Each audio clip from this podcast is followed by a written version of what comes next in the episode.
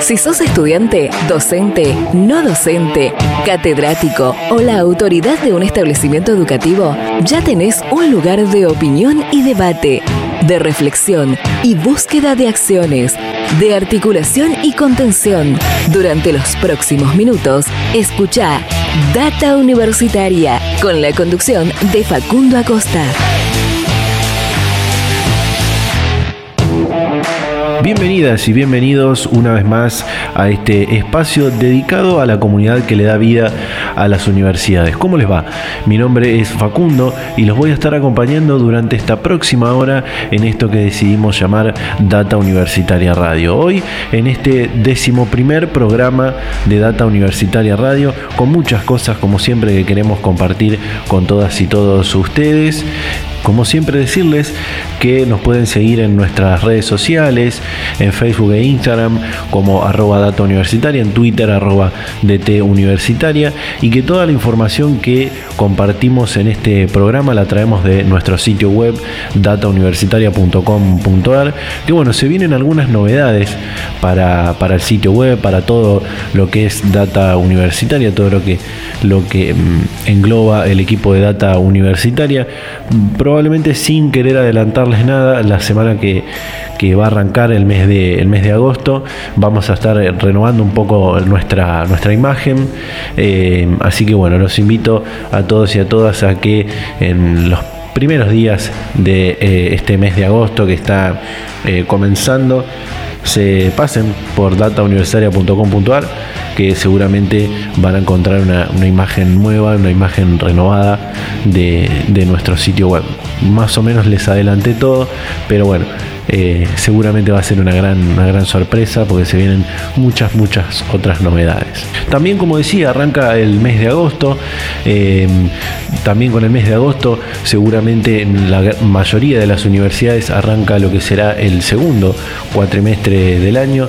Eh, ¿Y qué va a pasar con este segundo cuatrimestre? Van a arrancar las clases como veníamos en un formato virtual. Vamos a empezar a, a volver a, de a poco a la presencialidad. ¿Qué va a pasar? Bueno, son incógnitas que en Data Universitaria siempre queremos tratar de, resolver, de responder, contactándonos y comunicándonos con las autoridades o con los responsables de, saber y de poder responder con exactitud todas estas preguntas que toda la comunidad universitaria, estudiantes, docentes, no docentes, queremos, queremos saber y queremos tener claras para poder continuar nuestra, nuestra actividad. Así que bueno, la mayoría, como vimos a lo largo de los anteriores programas, eh, ya está pensando en que el segundo cuatrimestre va a arrancar también de forma virtual y en algún momento del año, probablemente a fines de, este año, empezar a, volver a la, presencialidad de a poco.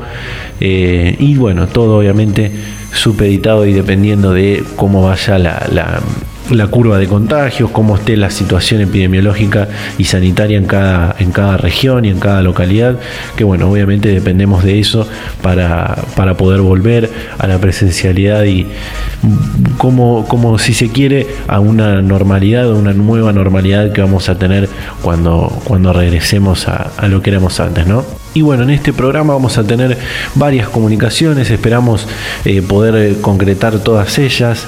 Eh, vamos a estar hablando con universidades del interior, si se quiere, del, del país. vamos a estar hablando con la Universidad Nacional de Córdoba, con el rector de la Universidad Nacional de Córdoba con el rector Hugo Yuri, para, bueno, para que nos cuente cómo, cómo vivieron, cómo eh, llevaron adelante este atípico y, poco normal eh, y hasta difícil, como muchos, muchos otros rectores y autoridades lo catalogaron, primer cuatrimestre del año y bueno, con todas las actividades que, hicieron y, que llevaron adelante para acompañar esta, esta situación sanitaria. Vamos a estar hablando con él para que nos cuente algunas otras, algunos otros detalles más. También vamos a estar hablando con la rectora de la Universidad del Nordeste y presidenta del Consejo Interuniversitario, Delfina Beirabé, con quien bueno, también vamos a abordar eh, más o menos eh, estos mismos temas, también algunos otros que tienen que ver con eh, lo que es el Consejo que enmarca a todas las universidades nacionales de, la Argentina. Así que bueno, muchas cosas que queremos hablar con ustedes, algunas cosas que no se las adelanto por si no, no nos da el, tiempo. Y bueno, los invito a que se queden en este onceavo programa de Data Universitaria Radio que vamos a estar compartiendo durante esta, toda esta próxima hora. Data Universitaria, información, comentarios, entrevistas, investigaciones, todo lo que te interesa saber del mundo universitario. Las 24 horas del día y en el momento que quieras. Visítanos en datauniversitaria.com.ar. Bueno, tengo, antes de, continuar y mientras esperamos poder conectar eh, las, comunicaciones que, queremos tener en este programa, tengo algunos mensajes, algunos saludos que teníamos que leer hace algunos programas atrás, que mm, yo les, comuniqué a toda la gente que escucha este programa, este programa que queríamos saber cómo fue su experiencia, lo, que vivieron en base a su, realidad, eh, lo que vivieron durante este primer cuatrimestre, durante, durante esta primera mitad del año, eh, que bueno, como te decía hace, hace un ratito, un primer cuatrimestre raro, atípico, que, que para muchos nos sorprendió todo esto de de la pandemia, de la cuarentena, del aislamiento y por eso queríamos conocer eh, la, realidad de algunas, de, algunas eh, personas de esta comunidad universitaria. Y bueno, nos llegaron varios mensajes que quiero compartir con todos y todas ustedes antes de, antes de continuar como por ejemplo este que dice, eh, hola, soy Laura, estudio Derecho en la Facultad de Ciencias Jurídicas y Sociales de la Universidad Nacional del Litoral. En mi caso no fue tan difícil porque puedo acceder a Internet y a los dispositivos para conectarme a las clases. La universidad está muy organizada en lo que es clases virtuales, por lo que no hubo tantas complicaciones. Solo algunos docentes que no pudieron dar clases y esas materias quedaron pendientes. Para mí lo peor fue que este año era mi primer año en la facultad, soy ingresante y me lo imaginaba de otra forma. Gracias chicos, muy lindo trabajo que hacen, nos dice Laura, a la que le mandamos también un saludo si, si está escuchando este programa. Eh, sigo con otro, dice Jerónimo, que es estudiante de arquitectura de la UCSF, dice, ¿qué tal chicos? Antes que nada, muy bueno el programa y la web, los escucho siempre, gracias Jerónimo. Eh, para mí el primer cuatrimestre no fue fácil, como estudio arquitectura hubo muchos trabajos prácticos que no pude hacer de forma virtual y eso me atrasa mucho. No tengo pensado dejar la facultad, pero este año fue y va a ser muy complicado estudiar. Eso que tengo los recursos, dice, eh, hay compañeros que ni siquiera pudieron acceder a internet por lo que terminaron abandonando la universidad. Bueno, una lástima que haya mucha deserción por esto de la pandemia. Sigo con otro Dice, mi nombre es Paula, soy de la localidad de Frontera, provincia de Santa Fe. Eh, este año iba a estudiar medicina en Córdoba y mis planes se cayeron por esto de la pandemia. Eh, fui una sola vez a conocer la facultad y tuve que regresar a mi ciudad por la cuarentena y ya no volví más. Las clases virtuales se desarrollaron más o menos bien. Hubo algunas que no pudimos dar porque no se podían hacer virtual y quedaron pendientes para cuando podamos volver a ir a, la presencialidad. Bueno, a ir a presencial, eh, saludos a todos, los veo siempre en las redes y en la página web. Bueno, saludos Pablo, muchísimas gracias. Ahora en un rato seguramente ya estamos tratando de conectarnos con el rector de la Universidad de Córdoba para que nos cuente algunos otros detalles. Sigo con otro mensaje, dice, hola chicos, mi nombre es Cristian, soy de Rosario, estudio en la UGR Kinesiología. Este era mi primer año en la universidad porque terminé el secundario en el 2019. Parece, parece tan lejano decir 2019. La experiencia con las clases virtuales es bastante positiva, nos dice. Tuvimos muchas clases virtuales, incluso hasta exámenes de, forma virtual, entiendo. Eh, por suerte pude tener acceso a internet y a una computadora para poder conectarme y estar en las clases. Lo más feo de esto es que casi ni conozco Casi ni conozco a mis compañeros, a algunos los vi una o dos veces y después nos comunicamos todo vía WhatsApp o campus virtual. Bueno, eso nos dice Cristian, también le mandamos un, saludo. Y bueno, acá hay uno más. Eh, dice, mi nombre es Carla, vivo en San Lorenzo con mi familia y estudio en Rosario. Este es mi segundo año, estudio estudiando odontología en la Universidad de Rosario. Lamentablemente tuvo que pasar esto de la pandemia y llevarnos a dar clases virtuales que a mí me costaron un montón porque en mi casa hay una sola computadora que usamos para clases virtuales con mis hermanos y hasta mis padres tuvieron que usar para hacer su trabajo desde casa, por lo que se me complicó mucho llevar el ritmo de las clases virtuales y hasta pensé en dejar este año la facultad y continuar el año que viene o cuando podamos volver a la presencialidad. Bueno, mucho, esto es mucha la realidad que viven eh, los estudiantes. Este, bueno, hay también otros mensajes, chicos que estudian en, la UBA, que son, que no son de, no, tienen cerca la universidad también. Eh, otro acá de la Universidad de Córdoba, eh, otro acá de la Universidad de Rosario, otros de la UNL. También, mira, de la Universidad del Nordeste, un chico que también vive en Chaco, nos dice, otro de los conglomerados muy afectados por esto del, coronavirus, eh, que bueno, seguramente ahora en un rato vamos, ya estamos tratando de conectarnos con la rectora de la, de Universidad del Nordeste para que nos cuente cómo es la, situación también sanitaria y epidemiológica en esa, en esa provincia. Muchos mensajes que nos fueron llegando, la gran mayoría son de, son de estudiantes, nos, hubiese gustado tener también de, los otros actores de la, de la comunidad universitaria, de los docentes, de los no docentes también, que tuvieron todos una parte muy, muy fundamental y muy importante en, este, en esta adaptación a la virtualidad y, bueno, nos hubiese gustado tener algunos más, habría que buscarlos eh, para, para, la próxima, para poder leerlos y poder compartirlos con todas y todos ustedes. Así que bueno, esto fue lo que tuvimos, los mensajes que, fuimos teniendo, que nos fueron llegando, eh, seguramente debe haber muchos más eh, en el mail, en las redes sociales, como te decía recién, así que bueno, si querés compartir con nosotros tu, realidad, lo que viviste, tu experiencia con este primer cuatrimestre, tu experiencia con, la virtualidad, acordate que puedes seguirnos en las redes sociales o en el sitio web datauniversitaria.com.ar. Vamos a ir seguramente a un pequeño corte y ya seguimos con Data Universitaria Radio.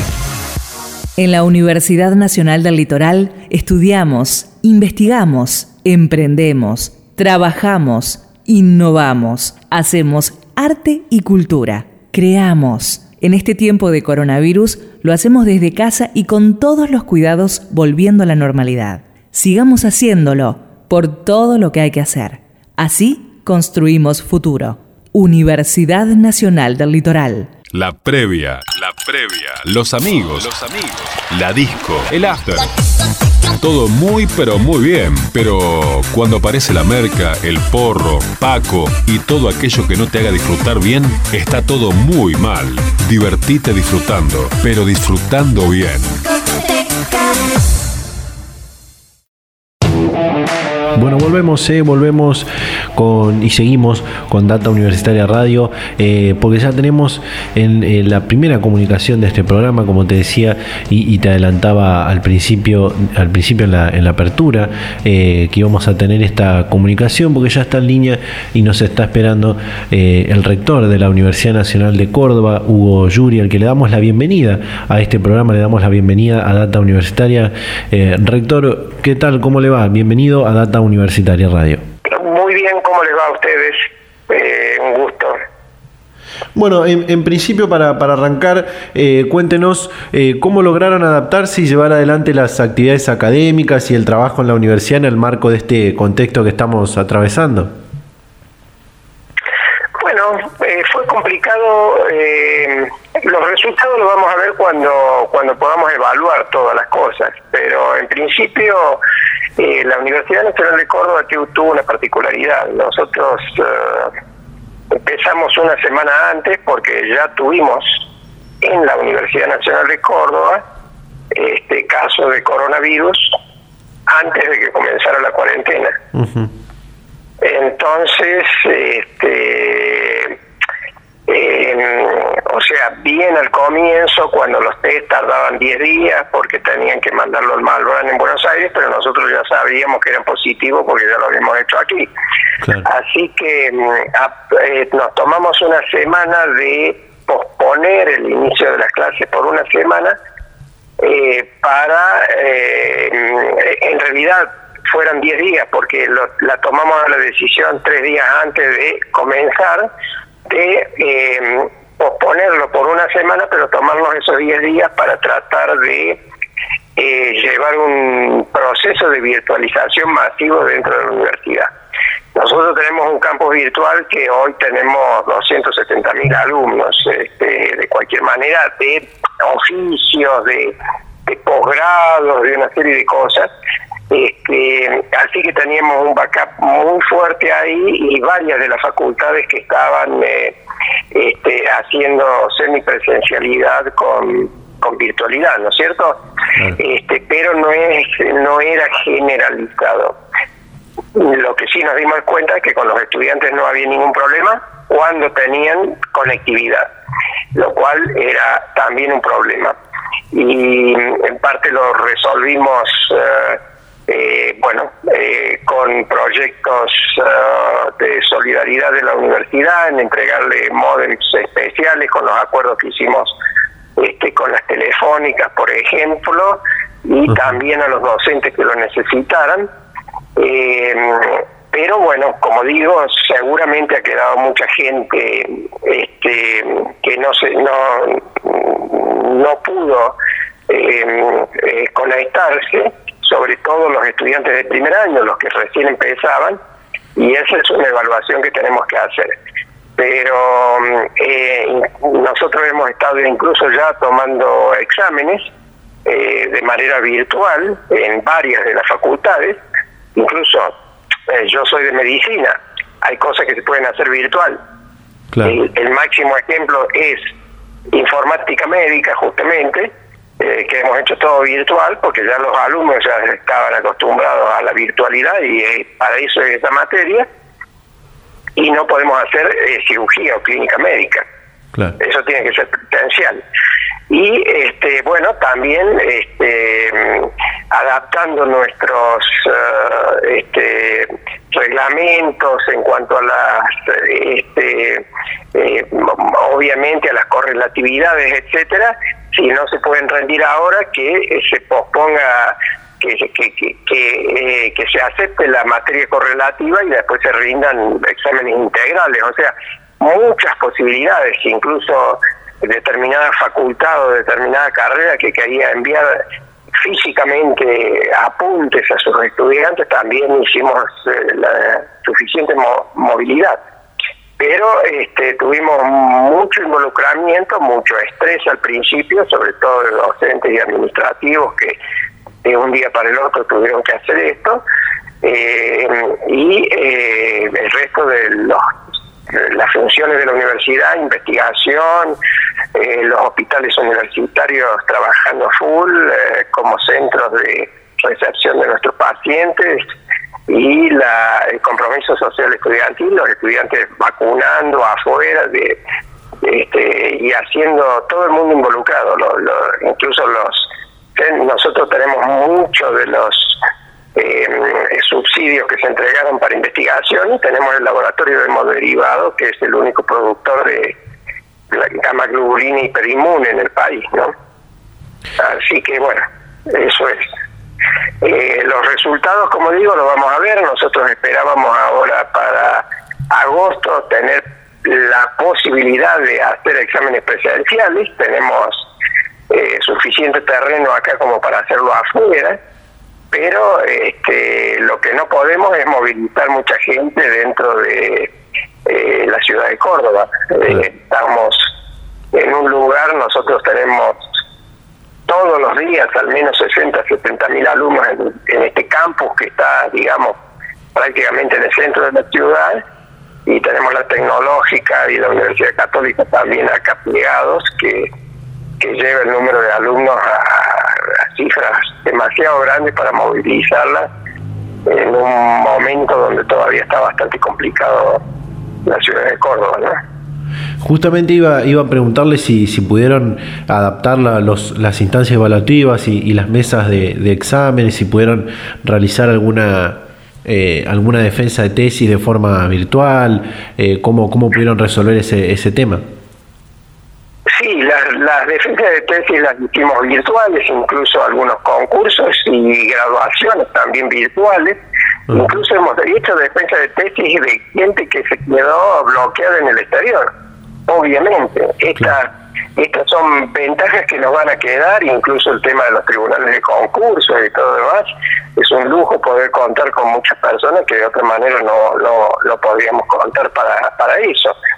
Eh, lo complicado es en el grado, y en el grado, como digo, eh, nosotros hemos estado somos parte, digamos, del COE, del, Centro de Operaciones este, para la Pandemia, este, y, tenemos protocolos que incluso hemos distribuido a las otras universidades, protocolos de funcionamiento de investigación, etcétera, pero también tenemos un preparativo para cuando se vuelva eh, más masivamente, lo cual implica hasta cambios de edilicios, de ventanas, de más baños, etcétera. Este, y eh, tenemos una autorización para para tomar exámenes presenciales que estamos esperando en alguna de las facultades, de, por ejemplo, alguna de las cátedras de Derecho, etcétera. Y tenemos eh, nosotros ya como Consejo Superior, que tiene bastante gente, con todas las medidas estamos funcionando. Lo que no estamos es funcionando todavía con exámenes masivos. Incluso yo he hecho propuestas masivos, son por ejemplo el ciclo de nivelación de primer año que nos va a movilizar miles y miles de estudiantes. Eh, pero como digo, hay mecanismos que apenas este, mejore un poquito el clima, pero ya puede ser lo mismo. Afuera eh, tenemos un par de hectáreas eh, de, verde aquí que uno puede hacer unos círculos y tomar las distancias necesarias y, y chequearlos con drones, etcétera pero no hemos eh, necesitado todavía hacer eso. El hecho de que no haya alumnos presenciales nos libera muchísimo espacio. Nosotros tenemos eh, 270 mil, 280 mil metros cubiertos, eh, que tenemos muchísimo espacio como para tomar las suficientes distancias si se van tomando exámenes presenciales. De cualquier manera, hay facultades como agropecuarias, este, ciencias económicas, que están tomando exámenes finales de grado virtuales. Eh, mm, tenemos que ver bien los resultados, porque también hay complicaciones. Ahora vamos a tener un soporte muy importante con el Registro Nacional de las Personas, que nos va a ayudar a identificar el alumno, hay controversia, algunas facultades están utilizando un método que, que, usa Flaxo incluso para este, poder tomar con más seguridad los exámenes em, este, virtuales en cuanto a, a, diferentes elementos de que, de que esté justamente el alumno y esté contestando el alumno, etcétera, pero que generan controversias eh, en algunos sectores, o sea, hay muchas cosas todavía para aclarar y, y, creo que vamos a tener que seguir trabajando muy duro en este, ir tomando las experiencias que están teniendo en otros países también, además del mismo de nuestro mismo país, porque eh, obviamente nosotros ahora no podemos empezar el segundo cuatrimestre ya, que tenía que empezar ahora los primeros días de agosto. Eh, justamente, no sabemos cuándo. Justamente en este sentido de lo que hablaba de, los exámenes virtuales, eh, se habló mucho y se generó gran revuelo en el ámbito de su universidad por un sistema que, adquirieron para poder llevar adelante los exámenes a distancia y, de forma segura. Eh, ¿Qué detalles nos puede dar sobre este, este sistema que creo que se llama eh, Respondus y, y por, qué, por qué se generó todo esto? Porque el Respondus este, tiene algunos mecanismos para ver si alguien, por ejemplo, está copiando o está usando otra computadora que le están mandando la información para contestar. Y está el Respondus, por eso digo, ese Respondus lo, usa Flaxo, por ejemplo. Claro. Eh, pero bueno, este, el tema es que si la nube, que si eh, va, va varias inquietudes que podía tener alguno de que otra manera se podían utilizar estos, estos datos, pero este, de entrada, primero que no era obligatorio, segundo que no es toda la universidad, son por facultades, este, que probablemente va a ser igual con esto que nos ofrece la nación. Eh, si el docente o el estudiante no lo quiere y no se hará. No, nadie lo va a presionar al estudiante para que rinda mostrando su cara este, como cuando uno cruza eh, qué sé yo, cuando eh, viaja al exterior y vuelve, que te eh, chequean si, si son la persona que está en el documento. Puede haber gente que diga, no, yo no quiero, bueno, perfecto, no rinde. Nadie le va a decir nada, se dirá después cuando, cuando pueda venir presencialmente. Esto, este, hay varios de estos sistemas, hay otros que va midiendo de acuerdo, de acuerdo a cuánto tiempo se queda en un tema, va calculando y viendo si con todos estos data que tienen y todas esas cosas, si, si, si en realidad está respondiendo o, está respondiendo a través de otros sistemas, todas esas cosas. El tema es eh, una que obviamente se plantean acá, este, derechos y libertades individuales, el derecho a la privacidad, etcétera, que este, bueno, está bien, si uno voluntariamente quiere hablarle a un teléfono para que le dé una dirección y le está regalando su voz y la de todos los que están alrededor, es la decisión propia. Este, o si pone la, la cara para, para hacerse cambio de la cara, qué sé yo, y le regala todos los datos biométricos, eh, es decisión propia. No lo, podés, no lo pueden obligar a tomar un examen si no quiere poner su cara. Punto. Tampoco este, se le va a dar el examen aprobado. Tendrá que rendirlo cuando, cuando llegue el momento, obviamente. Y hay otros exámenes, como digo, de algunas materias este, donde se puede tomar virtualmente y, y uno tiene la presencialidad con cada uno de ellos. Eso no es problema el problema es cuando se da, cuando nosotros tenemos grupos de 400 o 500 estudiantes que están rindiendo al mismo tiempo, la misma materia. Entonces eso necesita cierto sistema de seguridad o no hacerla hasta que, este, ya, le digo, el mismo docente o los estudiantes pueden decidir no hacerlo, pero no hacerlo es no hacerlo. Esto es una posibilidad para quienes este, estén dispuestos a hacerlo nada más, no se los obliga. Sí, usted recién nombraba lo, lo del el sistema que, que, ofrece la Nación, el, el denominado CIU Quechua, que es impulsado por el Consejo Interuniversitario, eh, que, bueno, se da a través de, una, de un convenio entre los Ministerios de Educación y del Interior. Y me gustaría preguntarle qué opina de este sistema luego de que se haya generado... A mí me parece, a mí me parece, a ver, eh, hay, hay gente, hay, eh, porque claro, yo he visto que, que, ha sido criticado, que dicen de nuevo que, que esto viola la, privacidad de las personas y esas cosas. A ver, eh, se entiende, yo, yo lo entiendo así. Los datos ya están, si no, tendría que salir todo el mundo a la calle y romper su documento de identidad. Claro. Los datos ya lo han dado, lo que hace el programa es identificar si esos datos son de la persona que, que dice que está rindiendo el examen, nada más. Pero no es que le, a ver, no es que le sacan datos nuevos y lo envían a, qué sé yo, a, la nube en California.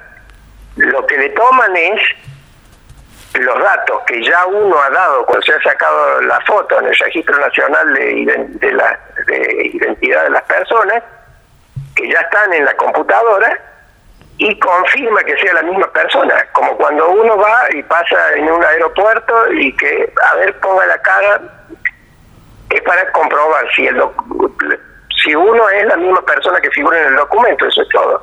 En este caso particular, donde la universidad, a ver, cada vez que viene un estudiante a rendir un examen, viene con ese documento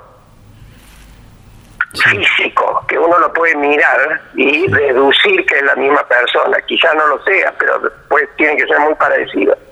Ahora, con el sistema informático, es la computadora la que confirma de que sea la persona que eh, tiene esas medidas del Registro Nacional de las Personas, esos datos biométricos, es nada más que eso. Pero hay gente que dice que no, bueno, entonces no hay obligación, por lo menos en la Universidad Nacional de Córdoba, no se lo obliga a nadie a rendir si no quiere rendir de esta manera. Bien, por otra parte... Por supuesto que no se le regala no se le regala la materia ni nada, a ninguno, ni tampoco se le regalan los exámenes. No porque malo, sino porque uno no le puede dar este por aprobado, eh, qué sé yo, química a un estudiante de medicina si no está seguro de que es la persona que está rindiendo y que, y que sabe, porque tiene un contrato con la sociedad de que lo va a formar un médico que sabe química. Claro, claro. Eh, por otra parte, eh, si bien eh, decía al principio de que aún, aún no hay resultados claros de, de, cómo fue este, este primer cuatrimestre, pero a grandes rasgos, ¿cuál es el balance que hace usted de esta primera mitad del año? Bueno, digamos, balances positivos, balances negativos y balances que no lo sabemos. Lo que no sabemos es, y esto llevará quizás años, ver cuál ha sido el impacto en el aprendizaje de los estudiantes, incluso de los otros niveles de educación. Y cómo se hizo después la recuperación y todo lo demás, y en la universidad cómo fue esto. Por ejemplo, también cuántos alumnos hemos perdido y que no van a volver el año que viene, o cosas por el estilo. Este, sobre todo los de primer año que ni siquiera vinieron una vez, o sea, a la universidad. Esos son, este, y también tenemos eh, una evaluación de que ya lo sabíamos, pero ahora lo tenemos bien presencial, eh, la, eh, lo, que hace las diferencias eh, económicos sociales en, el, en el siglo XXI. Quien no tiene conectividad, quien no, no, no, no tiene computadora, pero ya le digo, no tiene conectividad, eh, que la conectividad hoy tiene que ser un derecho de todas las personas. Claro, totalmente. Bueno, eso, eso es una evaluación de algo negativo que, que ya ahora nadie duda. Por otro lado, hay evaluaciones positivas este, que tampoco creo que nadie dude de las em, de, de todas las ventajas que da la virtualidad para llegar a gente que nunca de otra manera puede llegar a la universidad. Eh, el campo virtual nuestro, externo para oficios, para eh, cursos cortos, etcétera, nos pasó en eh, tres meses de 65 mil alumnos a 265 mil alumnos. Se nos sumaron 200 mil nuevos estudiantes haciendo, como le digo, desde oficios hasta cursos, etcétera, que antes no eran alumnos de la universidad. Y esto nos va a dar la oportunidad de lo que se viene ya en este siglo, que es la universalización de la educación superior. No necesariamente para hacer carreras largas, pero todos los trabajadores van a necesitar reconvertir sus conocimientos, ya sea para mantener su trabajo, para cambiar de trabajo, todo lo que sea educación para toda la vida, eh, eh, este, este, eh, este zambullirse en la, en, la piscina eh, de golpe y, aprender de golpe, este, bueno, ha, ha permitido que mucha gente esté dispuesta a virtualizar conocimientos que hace 20 años universidades como el MIT ponen en, en línea todos los conocimientos de sus profesores por eh, libre para que cualquiera que quiera aprender aprenda. Bueno, este, nosotros eh, si vive a 40 kilómetros, a 30 kilómetros de, el mejor barrio de Córdoba, que es donde está la universidad, eh, la universidad no es gratuita para esa gente y no puede venir. Y además si está trabajando menos. Entonces todo todo este avance, y yo creo que se ha avanzado una década en la educación virtual al menos, que no quiere decir que vaya a reemplazar la presencial, la presencial seguirá siendo para los privilegiados que pueden venir. Pero los que no pueden venir, eh, seguramente esto y, y, un blending con presencialidad y el hecho de que haya cosas que nosotros en Córdoba podemos enseñar eh, ingeniería mecánica eh, automotriz, porque tenemos la fábrica de autos y, los ingenieros mecánicos de la Patagonia no, no lo tienen, este, y al revés, ingeniería en petróleo nos pueden enseñar este, virtual, esto de, esto de, de, reducir la necesidad de andar viajando en, muchos aspectos, este, los investigadores, etcétera, es un cambio fenomenal para bien que se ha producido en este tiempo también. La, la, Universidad de Córdoba recibirá financiamiento nacional para realizar obras en el marco de este programa de inversión y infraestructura universitaria y me gustaría que nos cuente cuáles son estas, estas obras que, que realizarán. Bueno, las dos primeras obras son dos obras que son fundamentales para nosotros y, eh, eh, están para lo que usualmente se llaman ciencias, entre comillas, ciencias blandas. Eh, nosotros tenemos el principal de los edificios que empezamos ya, que en este momento, antes de comenzar esta conversación, justamente estaba firmando todos eh, la documentación es eh, un edificio muy importante para nuestra escuela de artes. Y en América, en Europa el arte está en todos lados, pero en América Latina las universidades públicas son responsables del arte, al igual que de la ciencia y la tecnología. Y la otra es para, para un edificio de la Facultad de Filosofía y Humanidades que, que mm, ahora de nuevo hasta eh, hace 10 años eran todos los TEMS, eh, eh, ciencias, tecnologías, ingenierías y matemáticas. Bueno, ahora se dieron cuenta de que realmente nos hace falta también todas las ciencias sociales y lo vamos a ver ahora en la post-pandemia especialmente. Este, y así que nosotros elegimos esas dos dentro de un listado de obras que, que son las prioritarias para nosotros en este momento. Luego de, sí. sí, eh, luego de aprobar los protocolos con los lineamientos para pensar el, retorno a las universidades, ¿tienen pensado volver a la presencialidad en algún momento de, este año? Miren, uno puede hacer planes, este, pero el virus tiene sus propios planes. Así que todo lo que nosotros nosotros preparamos todo para la presencialidad por si algo pasa y podemos volver inmediatamente. Y preparamos todo para seguir por si algo pasa y no podemos seguir. No tenemos ninguna certeza. No solo por nosotros, sino por lo que estamos viendo que está sucediendo en Europa. En Europa están teniendo que volver para atrás.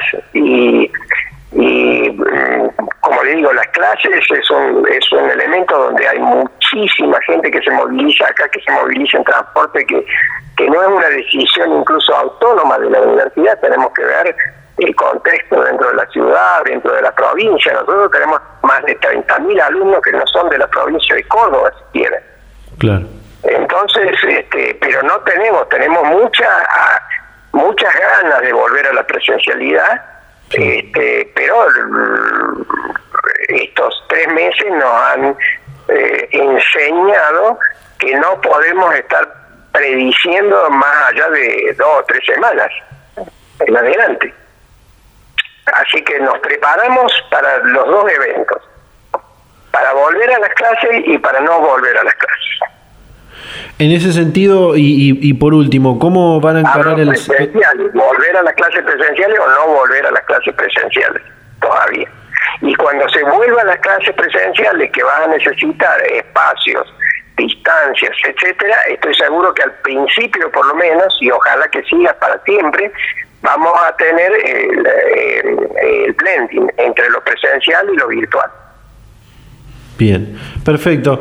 Bueno, rector, muchísimas gracias por la, por la comunicación eh, y bueno, muy amable y esperamos seguir eh, comunicados para, para futuras entrevistas. Cómo no, un gusto y muchas gracias a ustedes y felicitaciones por el trabajo que hacen. Que ya me han encontrado los otros sectores también. Muchas gracias. ¿eh? Gracias, hasta luego. Hasta luego. En la vida tenés amigos de toda clase. Están los que te quieren y los que también te quieren ver destruido. Ver destruido. Quien te ofrece droga no es amigo, es enemigo. Hace tu mejor elección. Hace tu elección de vida. Contamos con vos. Contamos con vos. Tanta porquería, pa' que la querés. Tanta porquería, pa' que la querés. Seguimos en Data Universitaria Radio. No sé cómo estamos de tiempo. ¿Estamos bien? Estamos bien de tiempo. Eh, así que bueno, vamos a continuar con otra comunicación que ya nos está esperando en, línea. Eh, algo que ya te adelanté al principio, así que vamos a, pasar a, comunicarnos, vamos a pasar a saludarla y darle la bienvenida una vez más a este, a este programa, a Data Universitaria Radio, a la rectora de la Universidad Nacional del Nordeste y presidenta del Consejo Interuniversitario Nacional, eh, Delfina Beirabé. Delfina, ¿qué tal? ¿Cómo le va? Bienvenida como siempre a Data Universitaria. Muy bien, muy bien, estamos aquí trabajando. Bueno, eh, en principio cuéntenos, eh, ya ha cerrado el, primer cuatrimestre, ¿cuál es el balance que hacen de esta primera mitad del año? Y le pregunto, tanto como rectora de una universidad como presidenta del Consejo Interuniversitario. Bueno, el balance que nosotros hacemos es la de un, cuatrimestre absolutamente atípico, este, viviendo una situación inédita para todo el, todo el mundo, pero particularmente también en lo que nos, nos toca como universidades y, como sistema universitario. Y yo diría que hay algunas cosas que sí uno puede mencionar con, con cierta seguridad, ¿no? Por una parte, la enorme, enorme eh, responsabilidad y compromiso y, vocación puesta por, por toda la docencia universitaria en, en poder sostener y garantizar la continuidad académica, la continuidad pedagógica. Esto, la verdad es que con los rectores con los que hablamos, eh, todos tienen eh, esta misma esta misma impresión y más que impresión eh, esta misma realidad no en sus en las universidades eh, se ha podido en una capacidad de adaptación también del sistema a, trabajar con, con una modalidad que no era la habitual. Era una en, en el mejor de los casos era una eh, la educación a distancia la virtualidad el uso de las tecnologías para, para la enseñanza era una complementación de la actividad presencial, pero, pero en este caso hubo que adaptarla como la única estrategia posible para mantener la actividad académica. También un esfuerzo enorme por parte de los estudiantes que también creo han respondido y bueno, todavía no tenemos una evaluación cuantitativa respecto a la a ver a cuánta eh, qué, ha pasado respecto a la a la permanencia pero en general no estamos viendo eh, una situación tan crítica no en ese sentido como a lo mejor era de esperar eh, yo creo que ha habido una, enorme voluntad por parte colectiva. Y, y la otra cuestión es también que esto ha implicado un aprendizaje importante en relación a cómo eh, podemos hoy estar utilizando estrategias de organización del trabajo, de la enseñanza, eh, la incorporación de innovaciones también que creo que van a ser importantes para, para planificar eh, a, futuro cambios en, en, la, en la educación universitaria, ¿no? ¿Cómo, ¿Cómo le fue a su universidad en lo que tiene que ver con las instancias evaluativas, las mesas de exámenes? ¿Pudieron realizarlas y adaptarlas a la, a la virtualidad también? ¿Las defensas de tesinas? ¿Cómo, cómo lo hicieron?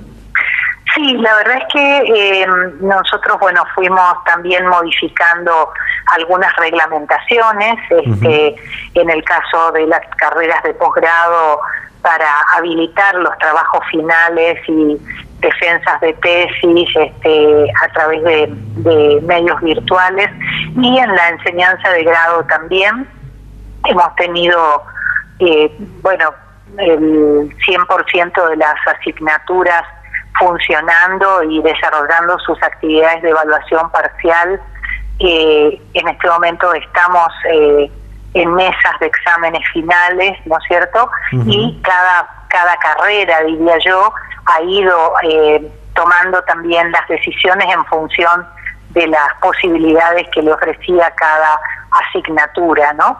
Este, de cualquier manera, hoy conversaba con, con el decano de la Facultad de Medicina y sin duda eh, algunas eh, asignaturas ligadas a las prácticas profesionales eh, ya han sido reprogramadas para bueno para el final del año no de manera de poder asegurar que, que esto se pueda empezar a hacer este año y bueno y, y prorrogarlas para para el año próximo. ¿Cómo vio lo que fue la, aprobación de los protocolos para el regreso a la actividad académica en las universidades, algo que se dio hace algunas semanas atrás?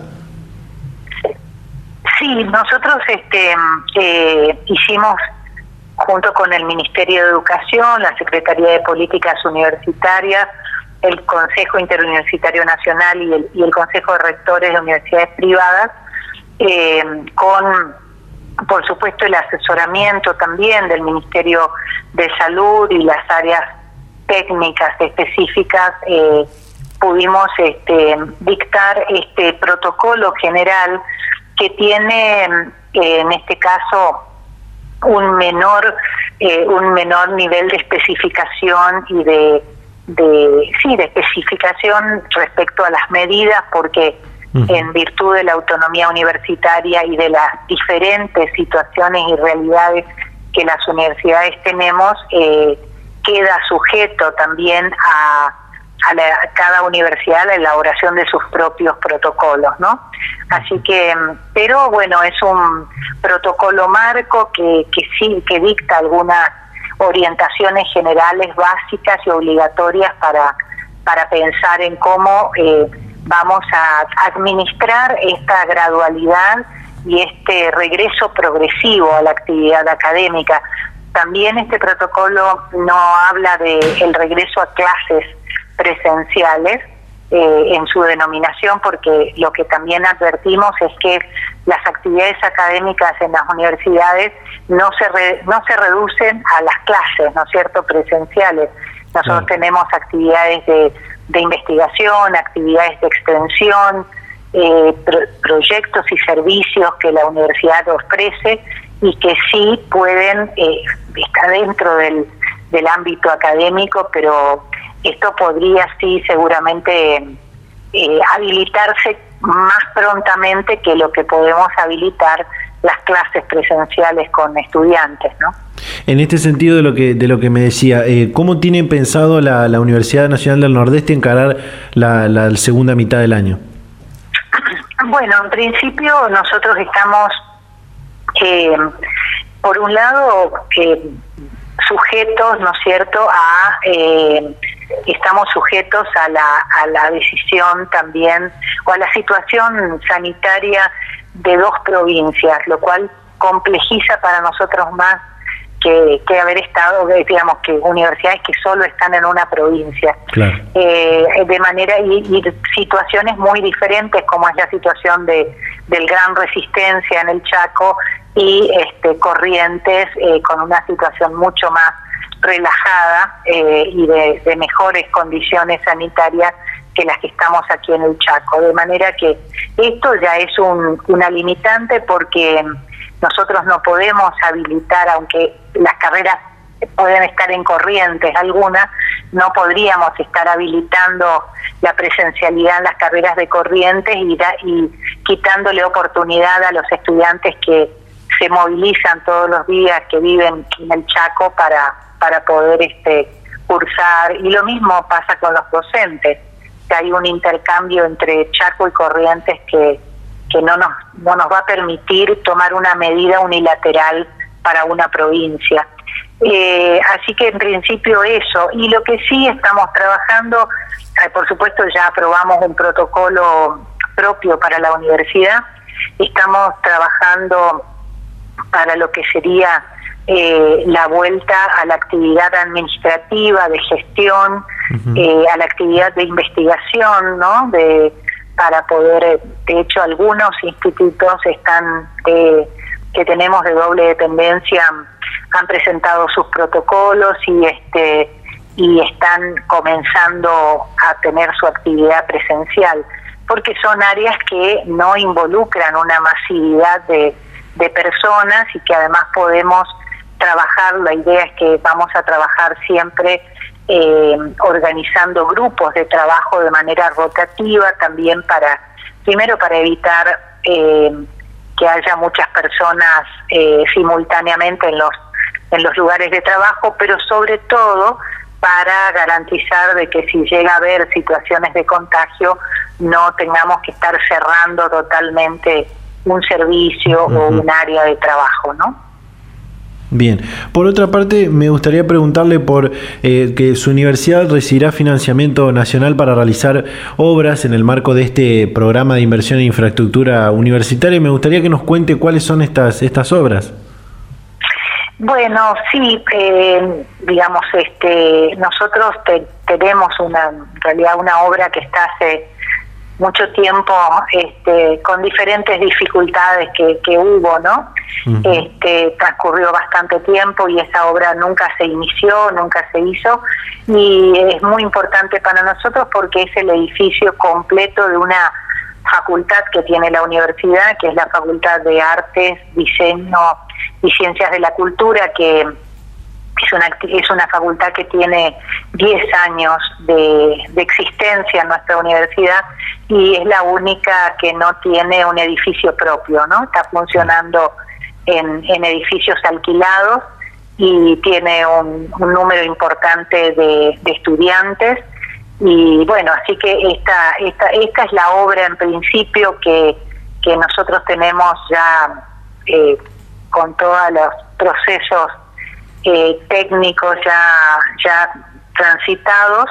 Y tenemos también una obra que es un aulario eso veremos y esperaremos que, pueda ingresar también en, en una segunda etapa, una obra que es un aulario para las facultades de ciencias veterinarias y ciencias agrarias que están en Corrientes y que eh, han cumplido ahora la semana pasada 100 años, ¿no? Facultades que fueron creadas por la Universidad Nacional del Litoral este, hace 100 años y, y bueno, y esas eh, están tienen sus edificios eh, históricos y bueno y, hay este una necesidad también de, de poder tener esa obra que, que, es muy importante para para el funcionamiento ¿no? de dos eh, facultades que tienen carreras con mucha experiencia mucha mucha excelencia y, y muchos estudiantes también no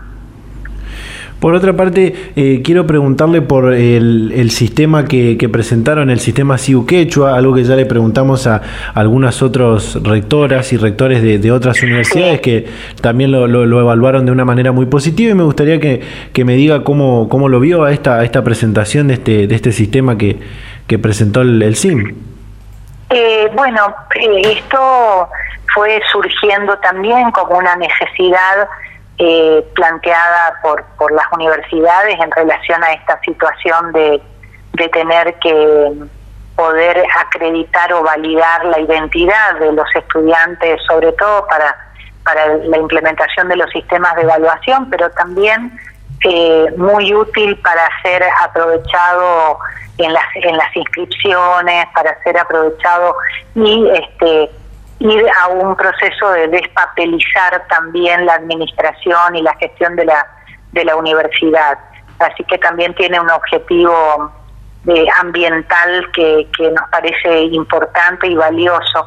Y, este, y este sistema se trabajó eh, con el RENAPER, que ya había generado este tipo de, aplicativos eh, para otros organismos públicos, para el ANSES, para el PAMI, eh, y en este caso se trabajó con el SIU de nuestra, digamos, del, sistema de información universitaria que depende del SIN, eh, para poder hacer un sistema que sea totalmente adecuado y adaptado a, la, a las necesidades de, de las universidades, ¿no? Y que pueda trabajar también en interacción con, con el sistema de información de, estudiantes, ¿no? Con el CIU Guaraní.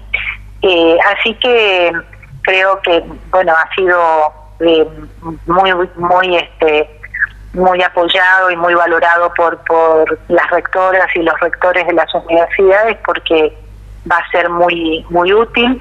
De cualquier manera, nosotros hemos firmado, eh, el FIN ha firmado con, con el Ministerio, con la Secretaría de Políticas y sobre todo el RENAPER el convenio. Ese convenio desarrolla también en sus anexos una serie de, de, condiciones que tienen que ver con la confidencialidad y con, por supuesto, el resguardo de, de esa información y de esa identidad con, con cláusulas que son muy muy claras y por otro lado también el anexo que supone eh, un acuerdo específico que cada universidad va a, establecer para, para la utilización del sistema, ¿no? Es decir, esto también queda librado a, la, digamos, al, al, al de, a la autonomía universitaria y a la posibilidad de que lo puedan utilizar o no, ¿no? Es decir, no, no es de uso obviamente para nada obligatorio, es un dispositivo que se pone eh, a disposición de las universidades que, que crean que, que lo necesitan y que les, les pueden dar utilidad, ¿no? Bien. Bueno, rectora, muchísimas gracias por la comunicación, muy amable como siempre y bueno, seguiremos en contacto para futuras comunicaciones seguramente. Bueno, muchas gracias a ustedes y bueno, un saludo muy cordial para para toda la, audiencia y para, para el equipo. ¿eh? Muchas gracias. Hasta luego. Hasta luego, adiós. Data Universitaria. Información, comentarios, entrevistas, investigaciones, todo lo que te interesa saber del mundo universitario. Las 24 horas del día y en el momento que quieras. Visítanos en datauniversitaria.com.ar. Y llegamos al final de este programa, de este número, programa número 11 de Data Universitaria Radio. Lamentablemente quedaron algunas cosas pendientes, algunas comunicaciones pendientes, pero bueno, ya, ya no, no, tenemos más tiempo, eh, nos quedamos sin tiempo, pensé que estábamos un poco mejor de tiempo, eh, pero bueno, quedarán para próximos programas, seguramente para la próxima semana, eh, algunas de las comunicaciones que íbamos a tener hoy. y bueno, esperamos que haya sido de, de su agrado este programa número 11 de Data Universitaria Radio. Eh, muchísima información compartimos hoy, también los saludos que compartimos al principio fueron llegando otros durante el programa que seguramente vamos a estar compartiendo en futuros encuentros. Eh, como te digo, eh, toda la información que se comparte en este programa también la, la encontrás a las 24 horas del día, todos los días de la semana en datauniversitaria.com.ar. También nos puedes seguir en nuestras redes sociales, en Facebook, arroba Data Universitaria, en Instagram, arroba Data Universitaria, en Twitter, arroba DT Universitaria. Así que bueno, gente, muchísimas gracias a todos y a todas por estar ahí como siempre del otro lado. Muchísimas gracias a esta radio, como digo siempre, por compartir esta información que le traemos eh, cada, cada semana. Y bueno, nosotros nos vamos a despedir y, y nos vamos a reencontrar la próxima semana en este mismo dial y a esta misma hora. Chau, chau.